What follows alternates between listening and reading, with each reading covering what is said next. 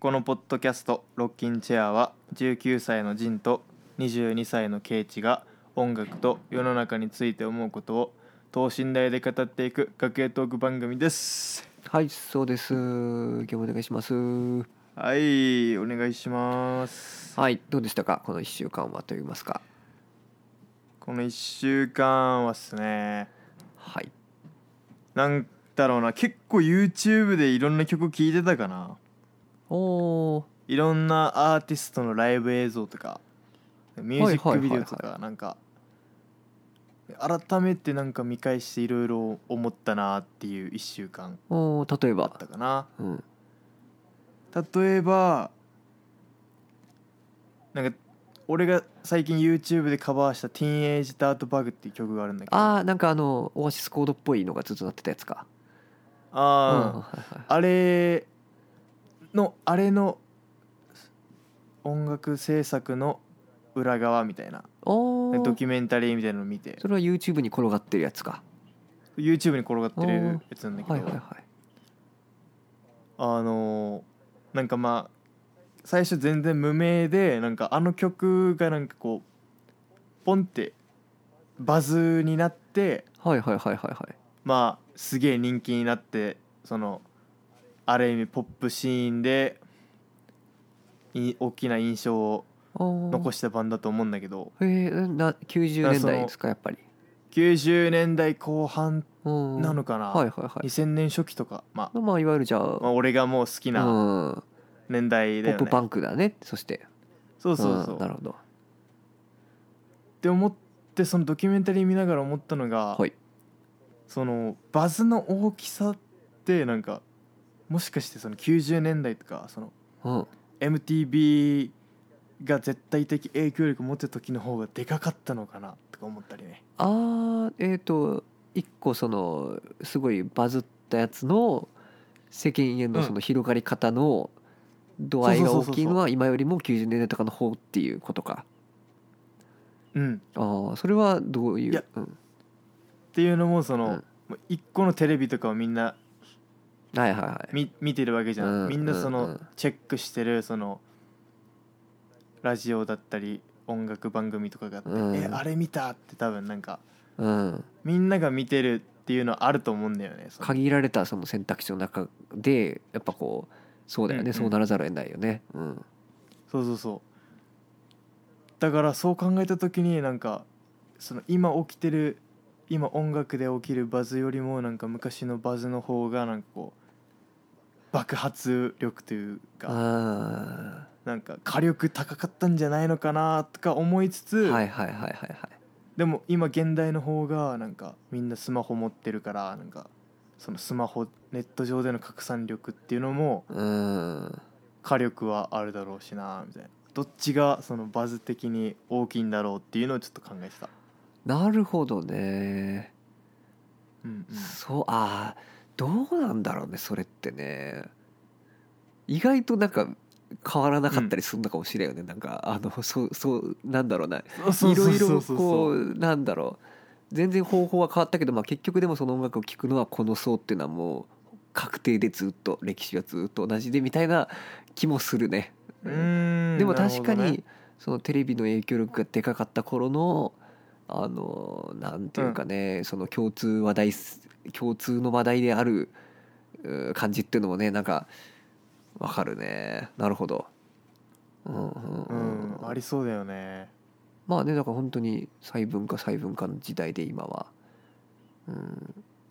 うんうんうんいやそうそうなんか俺もなんかこの間、うん家でなんか夕食の後になんかみんなではいはいはい。コーヒーとかうん、 飲んでる時に、うんなんだろうなみんななんかそれぞれ見たいものをなんか見てるなーってパッて思って、ああそうみんなでこう家族団らんしてる時にこう一瞬俯瞰的になったわけだね。うんあれって。うんそうファッて俯瞰的になってうん「おーなさくがインスタ見ててなんか母さんはなんかうんわかんないメルカリかなんか見ててみたい な うん、なるほどなーっっていうのを思ったねなるほどねまあなんかねそれいろいろまた社会学的にもいろいろ多分言えることはある話だよねまさにそのマルチチャンネル化っていうのおがーケチっぽい感じだねあ のマルチチャンネル化うん来まし俺た、はだから あのそれぞれの部屋にこうテレビがつき始めたのが90年代後半から2000年代初めでこの時点でこうすごいなんだろうなそのいわゆるお茶の間にバーンってあるおーテレビがドンと置いてあってそれをこうみんなで見るっていう形いわゆる昭和の古き良き60年代的なそういうのはもう完全に失われてっていうねあのだからまあ確かに今に始まったことではないと思うねその感じっていうのは。ないか、うんそうかだけどなるまあ加速してるよねとにかくそのスマホのおかげであのその言うてテレビはそのまだそのあのほど、うんまあ、選択肢が限られてたけどもスマホだとこういくらでも深掘りできるわけで、それこそ昭和歌謡を今の時代に深掘りし続けることもできるわけでなんかあのどんどん、うんまあある意味すごいあの、まあ、人の映画そうでは人の映画は全然そういう感じじゃないけど、まあ、かなりその溝が深まってはいるとは思うね明らかに。このうん、だって俺話できない人いっぱいいるもん多分その同世代とかでいるじゃん人もそれもやっぱあの昔より多分話できない人増えてんだろうなって思うよいやいやいやいやいやいるいるいやそうだと思うよ決めつけないでいくだやさいいよやそうだよ絶 対そう断定口調俺のあーいやなんか俺ちょっと今日思ってんだよね、うんこの音楽聴いてる人すを好きと思う人とは俺絶対会話できないだろうなって思ったアーティストいたんだよな誰だよなんかなんか今日ね、うんふと思ったんだよねこれ聞いてるやつとは俺多分 あー一生分かり合えないわと思った瞬間あったんだけどなちょおーっと忘れた思い出したら言うあその一生別れられないわっていうそのアーティスト聞いてるアアーティストのそれでねいや俺もなんか昔は確かにねうん高校生とかの時はもうあの、まあ、ビートルズが神唯一神だったからビートルズが 俺にとってはあのだからそあーその中のものはほぼあのダメだったんだけどあ の、そんなことある、うんでも今今やねこういろんなあの昭和アイドルも聞くし、みたいな なんか何でも、ねえ何でもあるのであの昔よりなんかそれがなくなってきてるなと思うねやっぱり、 うん、全然違う、それに比べたらちょっとうね、んだからいやだからだからそういうあの絶対分かり合えないよなっていうような音楽を聞聞くんだけどたまに、うんでもなんかあの適切な距離感でこうだから分かり合えないよなってもならないしなんかこう適切な距離感でこうあそういうのがいるんだってその社会学的視点でこうやって見ることができるようになってますね。 あのあそういう音楽がなるほどねーっていうあー興味深いですねみたいなるほどね、な。うんちょっとあのロッキンチェア語録に社会学的ちょっと追加しうんえーととここううか,、か、うん、あの別に全然ね専門でも何でもないんですけど ね、うんネタですけどもいやでも俺そういううん系の曲で言うとね俺あれにちょっとハマってるなんだ「Hey DJ come on yeah yeah yeah」って歌何それえ知らないえなんだろう Hey DJ 気分上々っていう歌なんだけど誰誰いやミヒミヒマル GT っていうよよくちょっと何者か分からない人なんだけどあーじゃああー見たことあるねこのなまあ、う2000ん年初期ぐらいうんにちょっとなんかバズった曲みたいなんだけど、はいこれがいい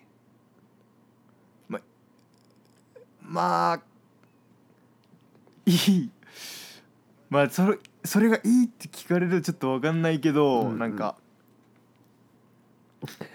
うんなんか聞いてしまうなというあー、まあ、この間のあのギルティプレジャーともまたかぶるとこかもねそれはねまあそうんそういう感じよねギルティープレジャー的な、はいはいはいはいなるほどうんなるほど、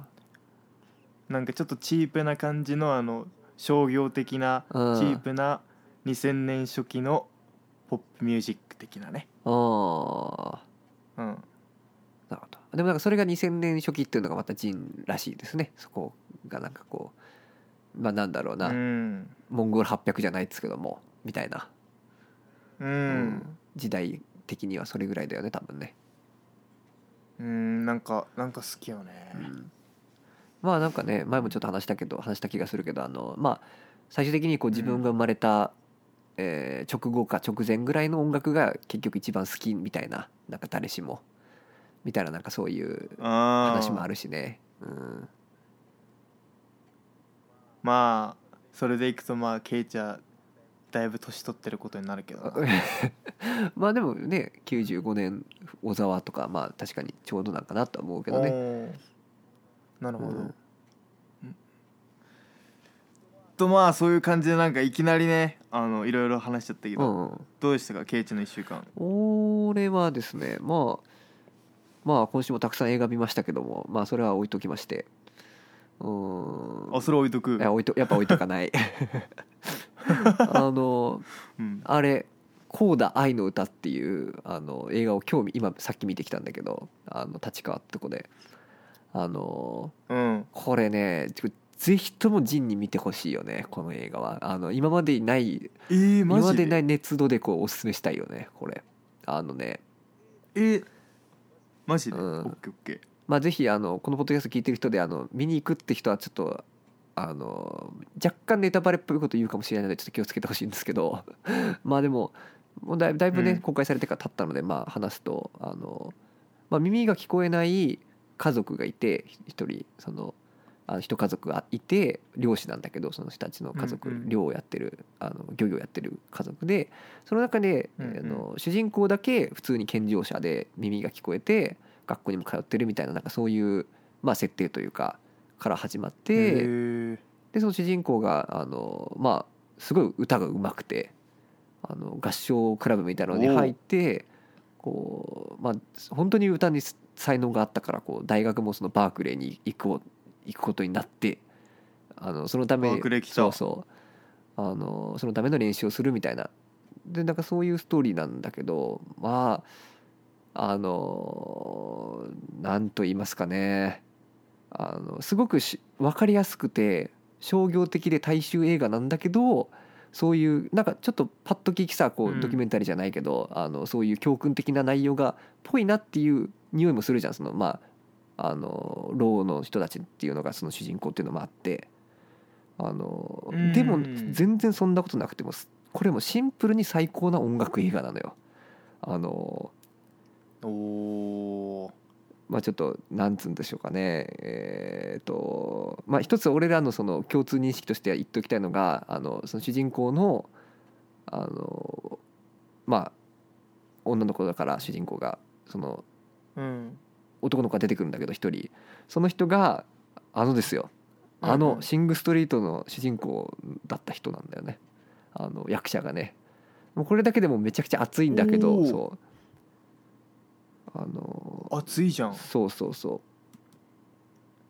えあれそれ海外の映画あそうそうそうもちろんあのあそうなんだそうそうそうでなんかあのまあたまたまそのあの家族ローの家族を主人公に据えるために作られた物語でも確かにあるんだけどたまたまあのそういう耳が聞こえない家族が主人公であったっていうなんか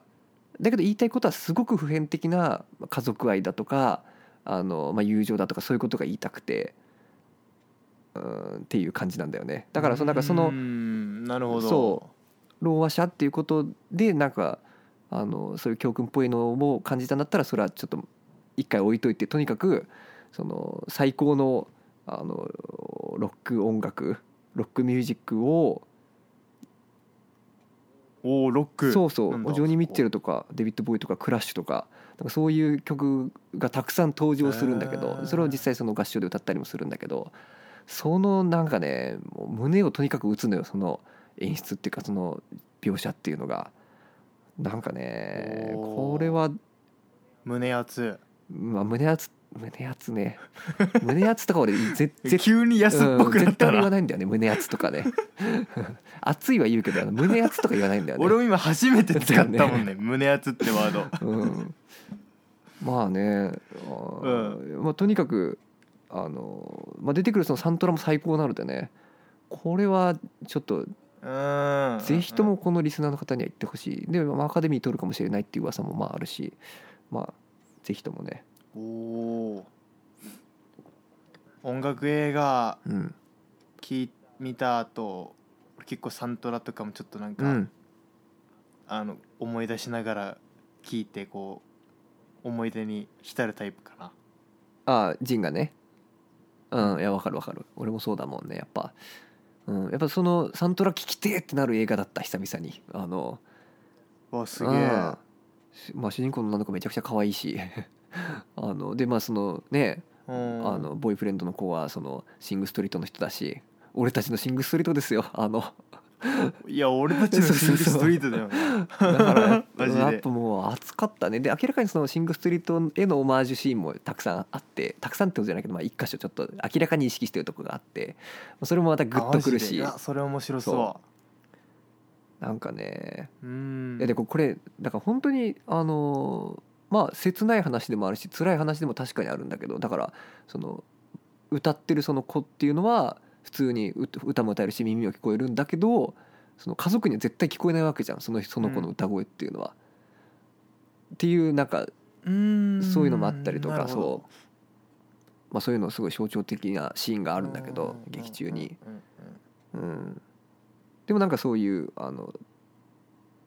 なんだろうなそうやってこう家族のためにこう尽くしてきたその主人公の女の子がこうなんだろうその子だけ聞こえるからやっぱこう通訳的な感じでこう家族と一緒に出かけた時とか時とかもそうやってこうあのお店の人と話する時は必ずそのあの主人公の子を通してじゃないと家族はコミュニケーションが取れないじゃん基本的に。でもなんかそういはいはいはいうふうにしてこう家族のために家族のためにってやってきた彼女がそのバークレーに行くっていうその選択をする時にこうまあねすごく家族のことは愛してはいるんだけど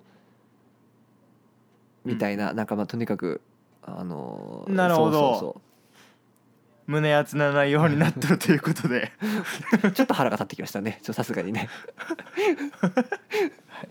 はい、はい、と いう感いじで、やね、なんかそのケイチが、が映画さ、う英語の話する時、うんまあこれジンにはお伝えしないかなみた いなパターン多いから、うんちょっとビビったねそうだねこれはだから本当に見やすいしあの普通にあのスピーディーだし展開とかも、うんうーんぜひ見てほししいですね。うんいなるほど、うんまあという感じで、まあ、もう一個あの「ペパーミント・キャンディ」っていう韓国映画もちょっとこれ配信で見たんですけどこれも良かったけど、まあ、これはうんジンにはおすすめしないかなって感じですね。 出ましたいやめちゃくちゃ良かったよこれでも。 うんうーんまあ、青春を失えば人映画は見てますな死ぬっていうのがねとても象徴的な映画でしたけどもうんなんでなんであの、まあ、高野悦子さんっていう人がこう書いた本があるんだけどその中にこう「青春を失えば人は死ぬ」っていうせなんかこう言葉が出てきてて、まあ、それすごい印象的だったんだけどまさにそれを象徴するような韓国映画で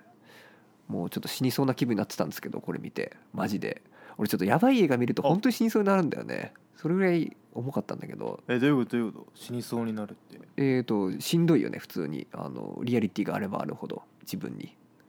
あのあーなんか自分事として捉えすぎちゃうみたいなそうそうやっぱそれ作品の力やっぱそれぐらいあるしねうんまあ、音楽もそうだけどなるほうんど、でマジで昨日昨日の夜かめちゃくちゃ辛かったんだけどでもこの「コーダ愛の歌」のおかげで助かりましたね 心が救われましたねという感じでしたうんはいおーなるほどまあねあのーまあなんか俺1週間の話必ずなんか映画のことに触れてるかもなくはないんですけどまあでも映画大好きなんでいやいやいや、俺も映画見なきゃな俺全然うん最近映画見てないもんねうー、んうんいや映画ってそのなんか、まあ、別にコスパがいい悪いで判断することではないけどでもやっぱコスパいいもんねめちゃくちゃその2時 間コスパがいめいちゃくちゃ金かかってるからね映画ってそのエンタメの中でも最高級にテレビ番組なんかよりももう2時間の中にあー確かにうん、まあハリウッドはまあちょっと金かけすぎだけど まあそれもそれで好きなんですけうど、んうんやっぱね、なるほどね思いますね。うんうんいやまあなんだろうない一般層というかまあうん、結構一定の人にとっては映画とイコールハリウッドみたいななんかはいはいはい、人もいると思うんだよねなんかいるね、うん、いるかもね、まああとピクサーとかディズニーとねなんかあのあの辺のああのあーそうそうそう大手配給のいわゆる東宝シネマズにしか来ないような映画とかね、うん、うんはい なんかだからそこなんかケイチとなんか根本的にちょっと違うなとか思ったりねそうだねうんまあでもそのおかげでまあミニシアターとかすごい あのね ちょっと申し訳ないけど空いててありがたいんですけどもね結構そういうのはね小さいから映画館自体がなるほどまあでもうんまあそのねやっぱ音楽も絶対聞いては話せない内容だしね映画って必ずあのうんうん、やっぱ映画音楽を手掛けたロックのミュージシャンもいっぱいいるし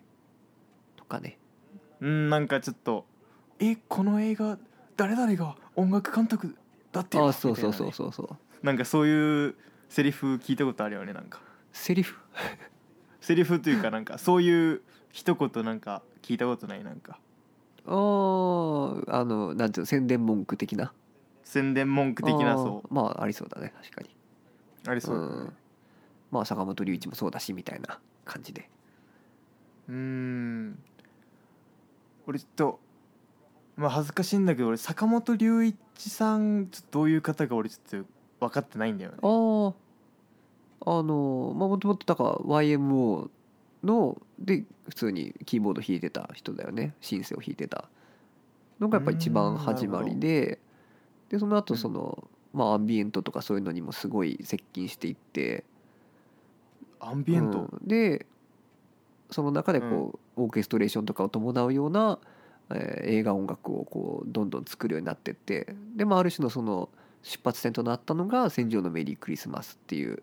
あの前もちょっと話したデビッド・ボーイと北野武と、まあ、出てるみたいなうんうん大島渚のあれでっていう感じかな。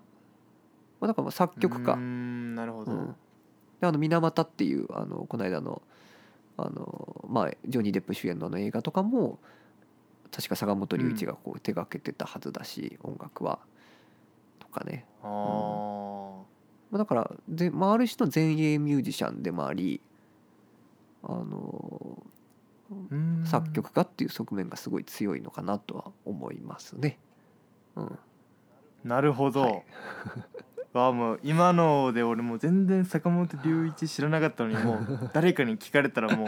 めちゃくちゃ知ったかできる気がする わうんうんうんまあでも俺もそんなしっかりあ聞いたアルバムっていうのはあの1996っていうなんかまあ読み方わかんないけどまあってやつと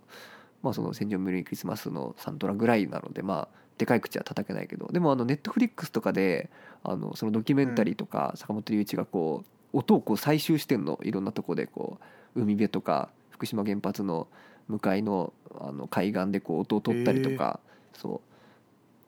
アンビエントじゃんそれまさにそうとかまあ家でこういろんな楽器をこう試して音響試してみたいなのをやってるドキュメンタリーとかこの間ニューヨークのなんか図書館みたいなとこでライブしてる それもなんかすごかったけどね そのライブももう前衛も前衛で、ううんん、でもすっごい良い、あなんかうん、ちょっと今までにない音をみたいうなん姿勢な部分もあるあるあるやっぱ面白い音をすごい探してる人だと思うし。うん、ネットフリックスはなんかなんか知らんけどめちゃくちゃその坂本龍一関連のあのディスコグラフィーが多く て見切れないんだけなるどほうん、坂本龍一推しなんだね、うん、私まあ世界的に有名なその作曲家ってやっぱその坂本龍一と被災地被災市上とみたいなだからそういうイメージも多分あると思うし海外的にはあその日日本本のそう人とそしうそうてそうなるほどとあとまあ小沢誠二とみたいななんかそういうちょっと雑だけどくくりががうんいやなんか俺もそのうん日本人のそのミュージシャンでその世界にその最も影響を与えうんうたん人物たちみたいなのでなんか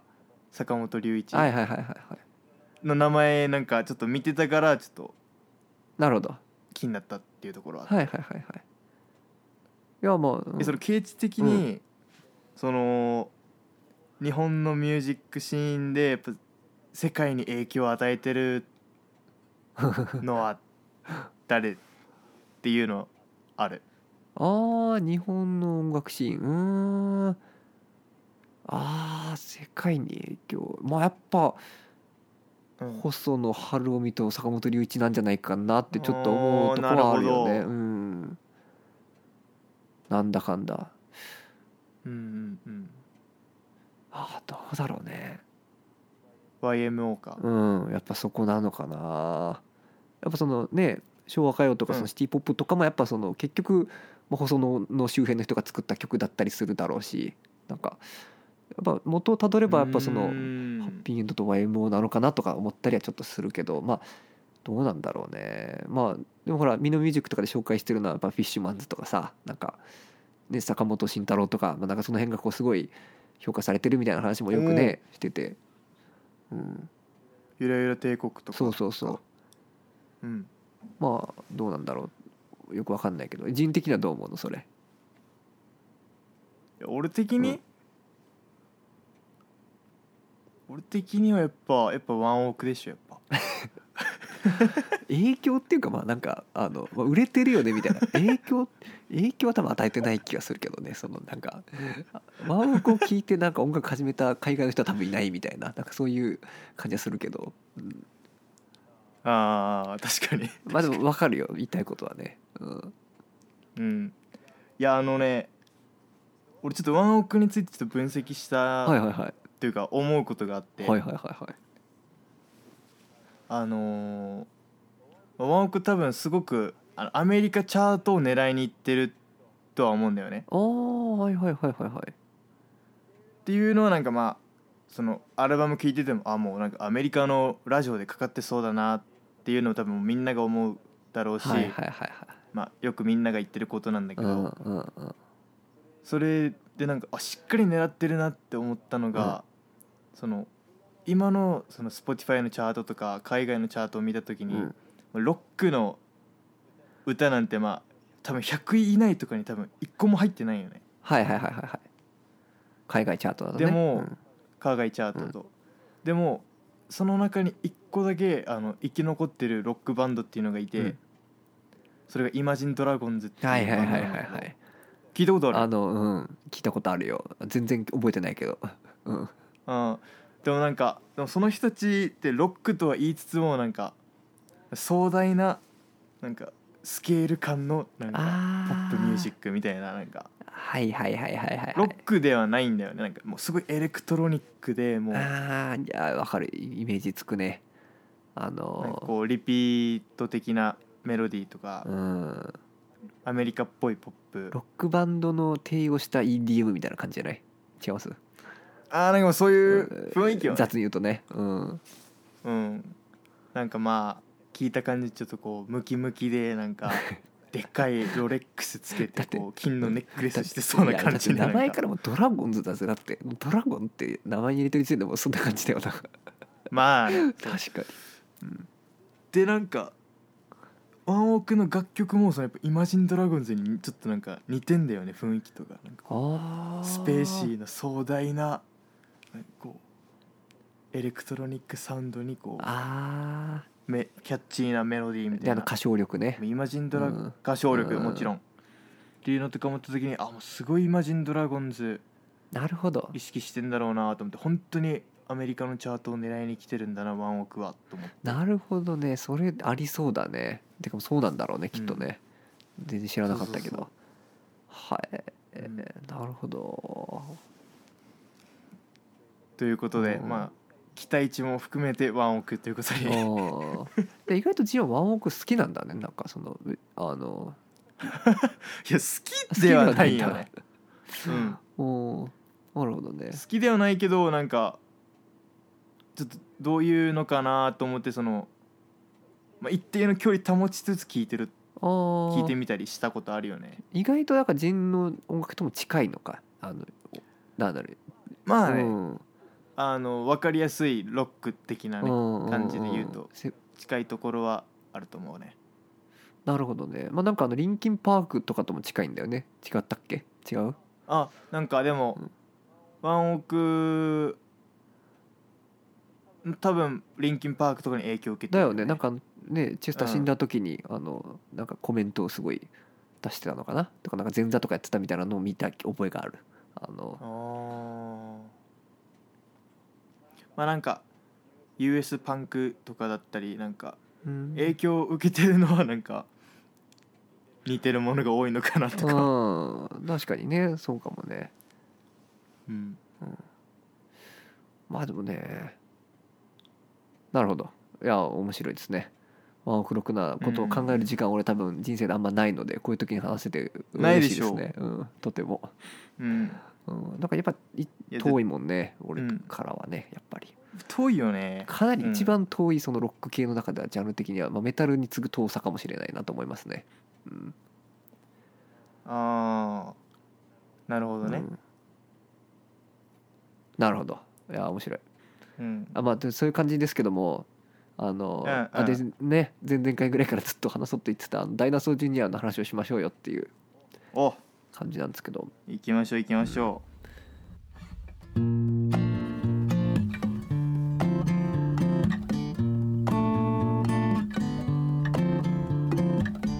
僕らが忘れてしまったことがあるそれは手のひらにあるのに見えなくて遠い昔に読んでいた物語の中に出てくる不思議な名前のよう歩道橋の上から鱗雲を見ていた夏の夕焼けはまだ鮮やかな色のままきっとどこかではぐれた君や僕帰るべきところ去るべき場所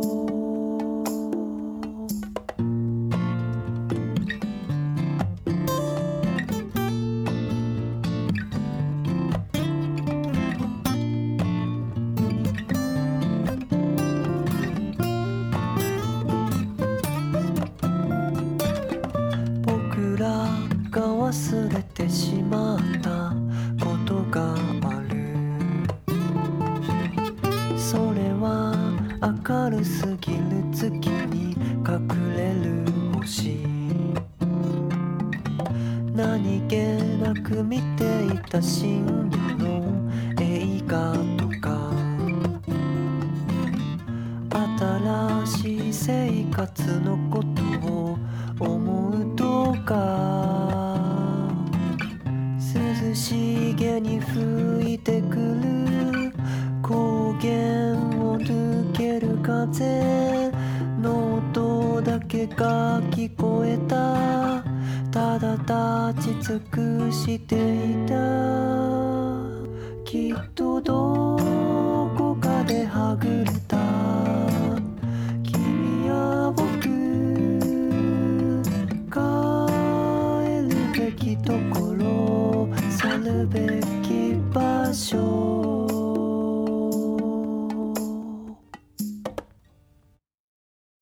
えっ、とあでそうジンがねカバーしてたもんねあのーワゴンねうああそうなんですよいやージンっぽくてとても良かったですねあれもまたうんやっぱあの歌が一番好きかあなーザ・ワゴンがなるほどなるほど一番疾走感があってそうねうんなんかダイナソー変なバンドだよねとにかくねダイナソージュニアってねなんかあの変なバンおード変なバンド変なバンドってないるほうかまあどてかまああのボボーカルのあのうんうんマスジスがとにかくややばいよね ちょっといやー変人うん感がすごい出てるよねすごいよねだからちょっとまああのダイナソーの話するからちょっと俺もぼやっと考えてたんだけど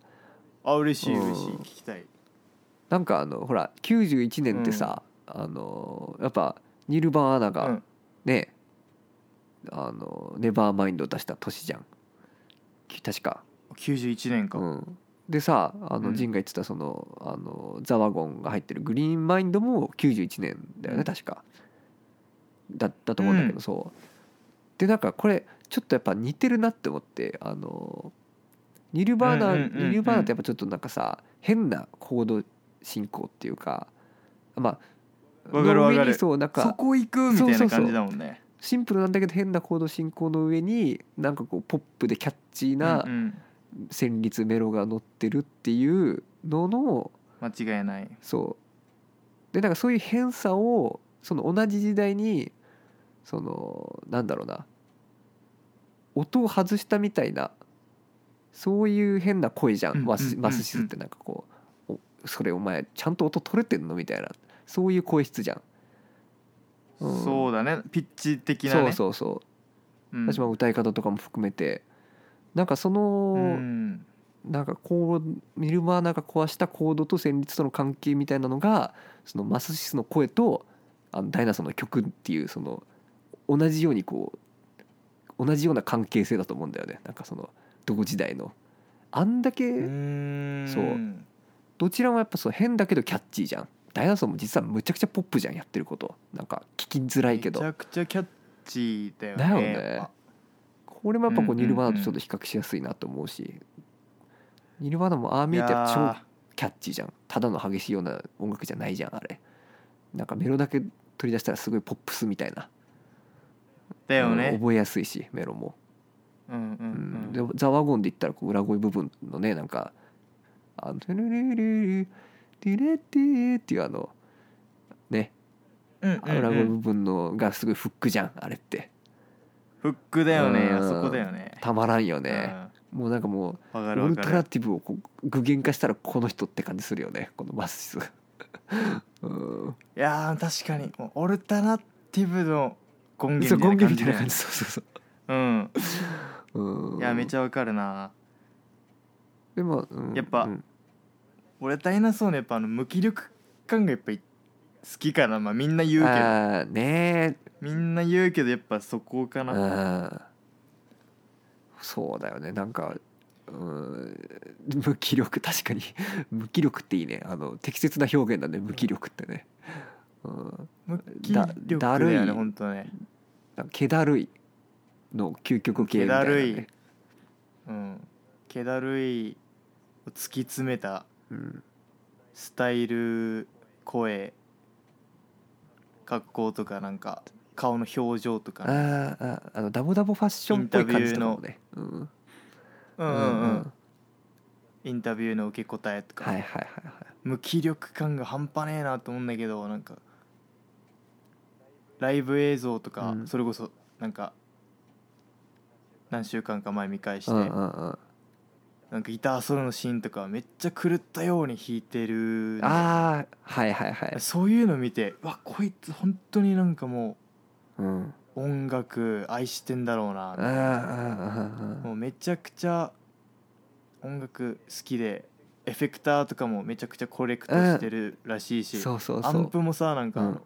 6つ並べてライブするらしいじゃんああなのかな1つのギターからの6つにはいはいはいはいはいそうかなんかつなげてるらしいんだけどっていうなんかその音へのこだわりとかうも見るとなんうか無気力な癖してなんか無気力なふりして実はうんうん音楽めっちゃ好きなんだろうなっていうのが伝わってくるからなんかああああ熱いんだろうなと思ってそうねなんかめちゃくちゃディスコグラフィー多いしねなんかあの無気力じゃそこまであそそうそうこまでできんやろ みたいな仕事しすぎみたいな追うの大変だもん確かねにあのマッシスソロまで含めたらどんだけ曲あるんやっていう感じでやばいよねうんでも実はあのマッシスぐうんどうぞどうぞ、うんい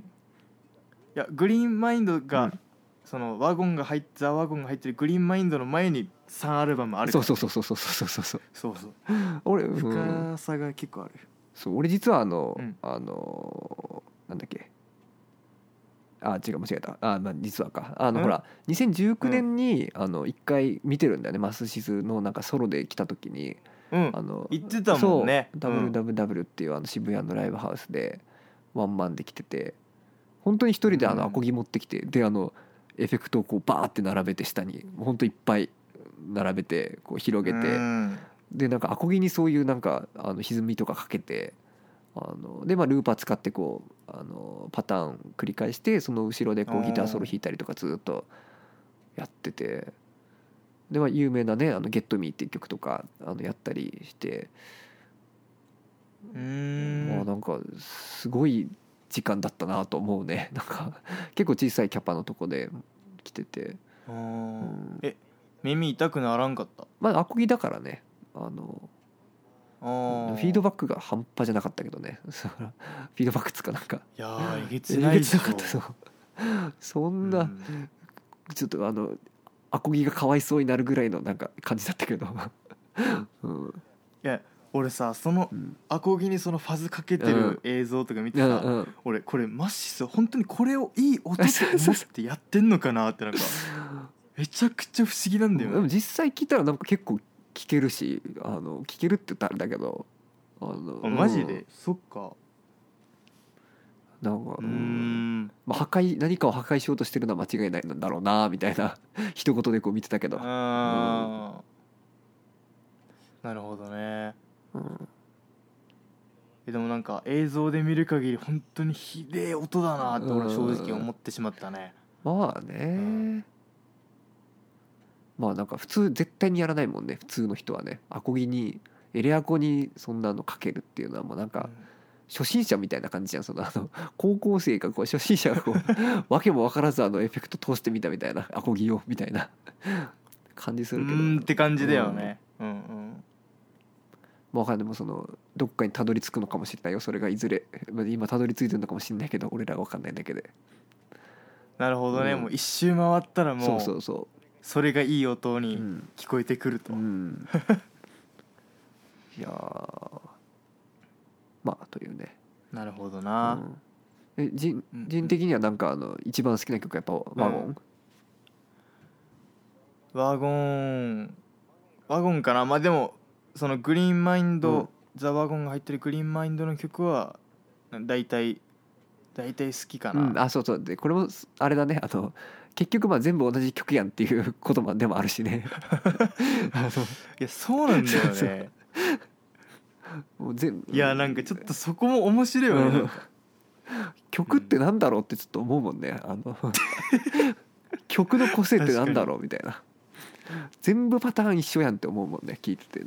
ジムもね前も前言ってたけどいやーちょっとうん、俺もめっちゃうん、それ思うよねやっぱなんか、ねえうんなんかこんだけまあでもそれはやっぱ松氏のボーカルがありきっていうのはちょっと否定できないけどやっぱり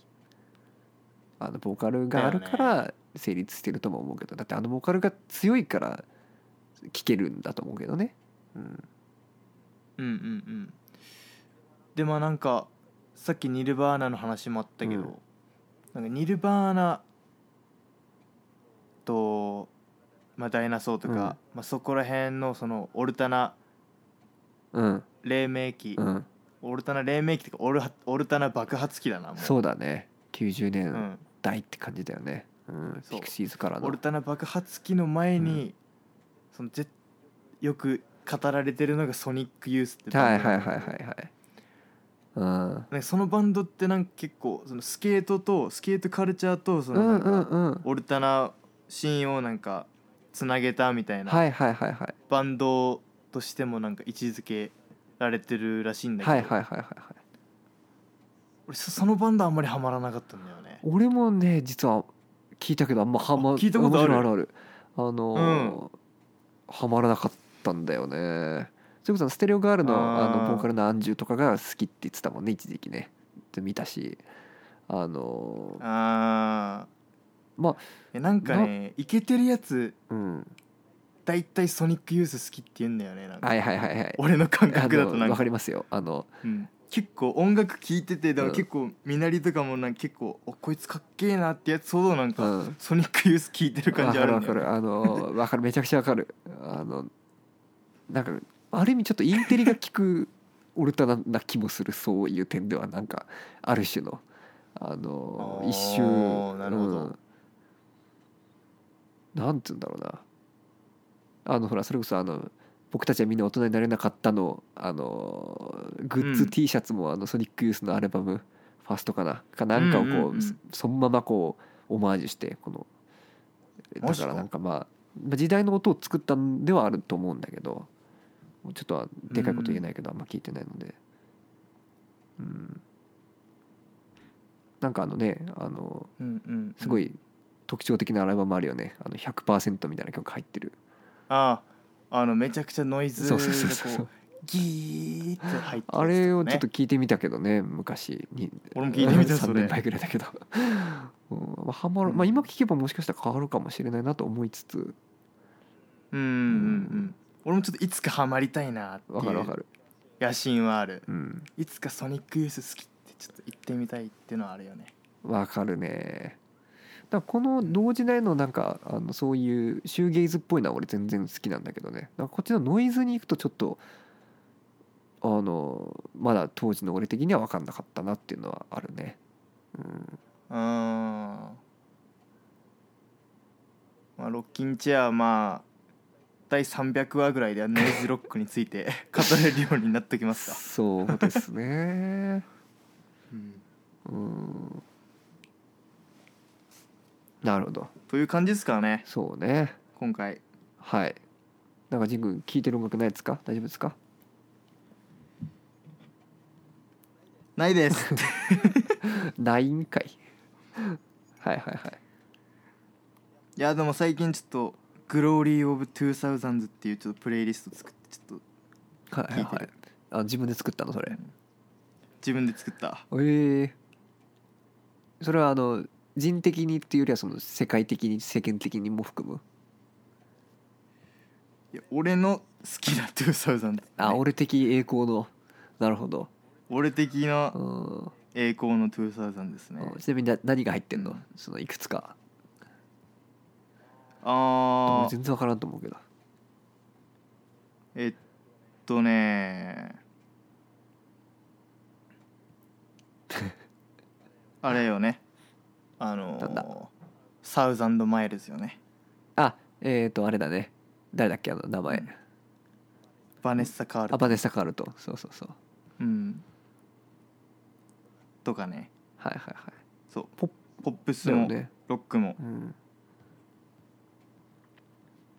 含めてねストロークスとかなんかストロークス、聞いあ思い出した思い出したあのさおおど踊り子の話してたじゃん,、前回ちょっとだけあのバウンディの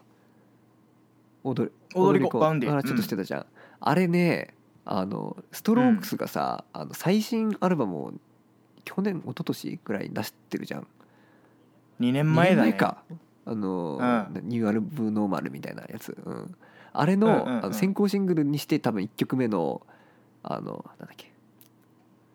えーちょっと調べよう俺ちょっと聞いてないんだよねそのアルバム実は俺実はこれうんめちゃくちゃ好きだったんだよね、あのおバーッドディシジョンズとかそうであいきまああバッそテうでリアダルーツ・アー・トーキングっていう曲が1曲目で、多分ジムも聴いてると思うけど1回ぐらいこれなのよ、まんまあのイントロの「ドゥドゥドゥドゥドゥドゥ」とかこれなんだなって思あってマジそうででビリー・アイリッシュもなんかこの2020年の確かベストアルバムにこれ選んでた気がするしなんかそのこうーのん時代のそのロックサウンド的にこう参照するとこなんだろうなって思ったねこのその一連のことを踏まえてなるほどうんえでもなんかストロークスあるあるじゃないあのレプティリアとかもさドゥルルルルルルルルルルルあまあねルルから始まるじゃんベーうスのんまあでもアダルツ・アートーキングまんまだったからねでうんも踊り子あまんまなん割だとオッケーオッケーちょっと聞き比べしてみよそううそうそうでもなんかそれちょっと意外っつうかねそうそうそうでもだだからなんか聞きやすかったんだなっていうのもちょっと腑に落ちたしね元ネタがそこなんだっていうよく考えたらなんかいやうん全然一致させてなかったんだけどあのなんかの表紙にこうんうんうんううんうん聞いたらあれってなったかな、ううんん、なんかやっぱストロークスはなんかそうの、んザいわゆるロッうクん、的なかっこよさをの権化だよねいやーそうだよねだから90年代のオアシス的なものがやっぱあるよねちょっとゼロゼロでああるるよねあるあるわかるわかるであの多分2010年代はその1975だったんだろうと思う俺はハマらなかったけどそんなにはあのそういう立ち位置のいやーバンドとして存在してるのは多分あのあマジででもなんか1975はもうちょっとなんかあのあ陽キャ感ある気がするんだよねもうちょっとーあーまあうんまあねいやわかんないよでもそのなんか0年代に俺らがこのうん年,、だったらストロークスの同じものを覚えてた可能性もあるなと思うけどまあ確かにちょっとうんそうなのかもしれんなとも思うし、うん、うんなんかストロークスちょっとなんかナイーブななんかあなんだろうなあああんまりなんかこう人間関係とか気づくのうまいんうまくないだろうなみたいなあのがなんかちょっと伝わってくるんだよねなんーか、あーなるほどなるほどうん、か弱いちょっとアーティスト的ななんかはいはいはいはい、はい、雰囲気みたいなのが、なるほどねなるほどなるほど確かにうん言われてみれば、うん、そういうところとか好きだねうんうんうんうんでなんかマイナーっぽい曲も多いイメージ確かにあるねちょっとうん、うん暗めというかあるよねうん、ちなみに一番好きな曲何一番好きな曲っていう聞き方でいいかわからんがと一番好きな曲はまあ「You Only, you only Live Once」かなああいいですまあ、有ね、名どころですけど、うんうんフェチ的にはえ俺やっぱあの「アンダーカバー・オブ・ダークネス」かなあーあれか、うんまあねなるほどねまあでもなんか面白いねなんかそのどっちも仁が言ったのも今俺が言ったのもあの「イズ・ディス・イット」に入ってないよねあの一番うん代表作とされる、ねあれが代表作かえじゃないやっぱファーストかうな、ーんえあれじゃないの俺的にはルあのルーム・オン・ザ・ファイヤーかと思ったけどねあのレプティリアが入ってるやつあーあそうあちょっと分かんないわそこはー確かにえそのストロークス一番最初にそのいいなその入りの曲なんだったえっ、と俺サムデイだったと思う普通にサムデイあじゃあじゃあじゃ何曲あだラストナイトラストナイトラストナイトシーセあーラスナイトかうんうんこれででその後はニューヨークシティ・コップスっていうのが書いててその「イズ・ディス・イット」に俺「イズ・ディス・イット」から普通に入ったもんねそのラストナイトあーラストナイト聞こうが入ってるやつを聞こうと思って入れてでその時サムデーも好きで、まあ、有名だしねでニューヨークシティ・コップスっていううのも んが一番好きになった最終的にはこのアルバムの中で「ニューヨークシティバーニューヨークシティコープス」ってこう あのギターが「ジョンジョンジョンジョンジョン」ってこう後ろで「ザージャーザージャー」って言ってるのがかっこいいあーストロークスそうそうそう俺そのアルバム実はちゃんと聞いてないんだああ俺逆にその「ルーム・オン・ファイヤー」を実は全然聞き込んではないこれはマジで、うんいや俺ストロークス最初に知ったのがその、うん YouTube でレプティリアのミュージックビデオ見たのがああはいはいはいは最い初でそれのリフで衝撃を受けてああまあ確かにうん「ルーモンズ・ファイヤー」を聞いたね、なるほどねうんああいや面白い地味にはこういう話したことなかったねそういえば、うん、いやうん、なんか今回ソニックユースの話とか確かにストロークスの話とか意外となんかしたことない話あってちょっとおおもろおもろかった、うんまあじゃあなんかねこの辺もね まあ気が向いたら聞いていきたい感じですね マジ今でも俺そんなにこっち寄りの音楽を聴きたい気分ではないけどまあもっとあのババート・バカラックとか聞きたいけどあーまあわかるわかるうんはいかっはいたんなんてなんてバカラックとか聞きたいバート・バカラックってなんかあの作曲家がいいんだよあ誰だなんかもうあのポップスのカーペンターズとか作曲かもうバカラックなるほどもう俺もバカラック超今好き、へえうん、本当にあどのういう系ポップいやもうオーケストレーションとかをすごい使うあのいわゆるなんかアメリカのその王道な古き良きマジの作曲家そうじゃんマジの作曲家まあポップスだけどねそのクラシカルミュージックではないけどポピュラーミュージックだけど、うーんうん、で、うんあオーケストレーションとかにやっぱ興味があるんだケイチは興味があるっつうかまあ好きだよね普通に、だから自分がそこまでやりたいわうんんんっていうか、まあやりたい時もあるけど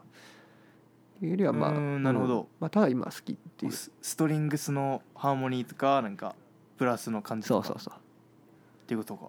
わあなるほどたねまらんよねただ変拍子があるんだよねバカラックはあのうん変拍なん子か変な、まあ、進行の進行もちょっと来たね変なんだけど、なんかう「んあのアイセイ・ア・リトル・プレイヤー」知らないあのえっ、とねアレサ・フランクリンのすごい有う名なんちょっとわかんないな、まあなんかそれとかのサビのとことかぜひ聞いてほしいんだけどなんかうん本当にあの普通に行ったらもうそんななんか、まあ、つっかえるような感じなんだけどそのサビうのんところが、それがもう最高にキャッチーでこれやっぱ最高傑作なんかなってやっぱ思ったりするしあーなるほど、ね、まあみたいな感じですね。はい、変拍子だけどキャッチそれがだから一番キャッチーなポイントではあるでもあるっていう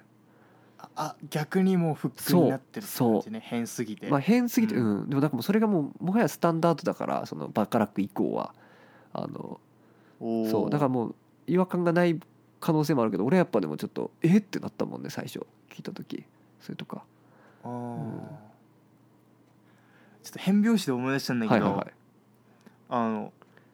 マスロックってジャンル知ってるああ分からんかもマスってでもあの広いってい数う学のあそういうこと数学のマスのはいはいロはッいクなんだけど、うんなんかそのもう何分のなんか8分わかんないけどなんかあ6拍子とかなんかそのえぐいなんか何分の何拍子みたいななんかああ分かった分かった分かった感じで、、でなんかスケールとかもなんかもうあのバークレーで習ってそうな感じのスケールのリうフんはいはいはいをはないんはかい変な変拍子の上でなんか弾くっていうあのージャンルマスロックっていうのがあるんだもうけあどのペンタからめちゃくちゃ遠いあのなんかこうそれこそちょっと機械っぽいよねあーなんかそのある種のその思考の仕方があある種のね、うんちょっとねそうだからなんかそのそういう意味で多分マスなのかなとか思ったなりるほどうん、その机上の机上でうんなんだ計算した音楽をやりましたみたいななるほどねわかんないなるほどじゃあある意味その一番の完成形はその音源みたいな感じよねなんかあの、まあ、ラライブもするけどある種の、うんうんうんっていうところもあるかもねえでも代表的なバンドとかあんのかなもうそれのい一番有名なのはアメリカンフットボールっていうあバンドなんだけあど、うんうんうんうんテルトトゥタラティトレティタローって言って6拍子の曲からいきなりアルバムが始まるんだああなるほけどど意外とケイチ好きかなとか思ったりね今その変拍子の話ちょああっとわかんないけど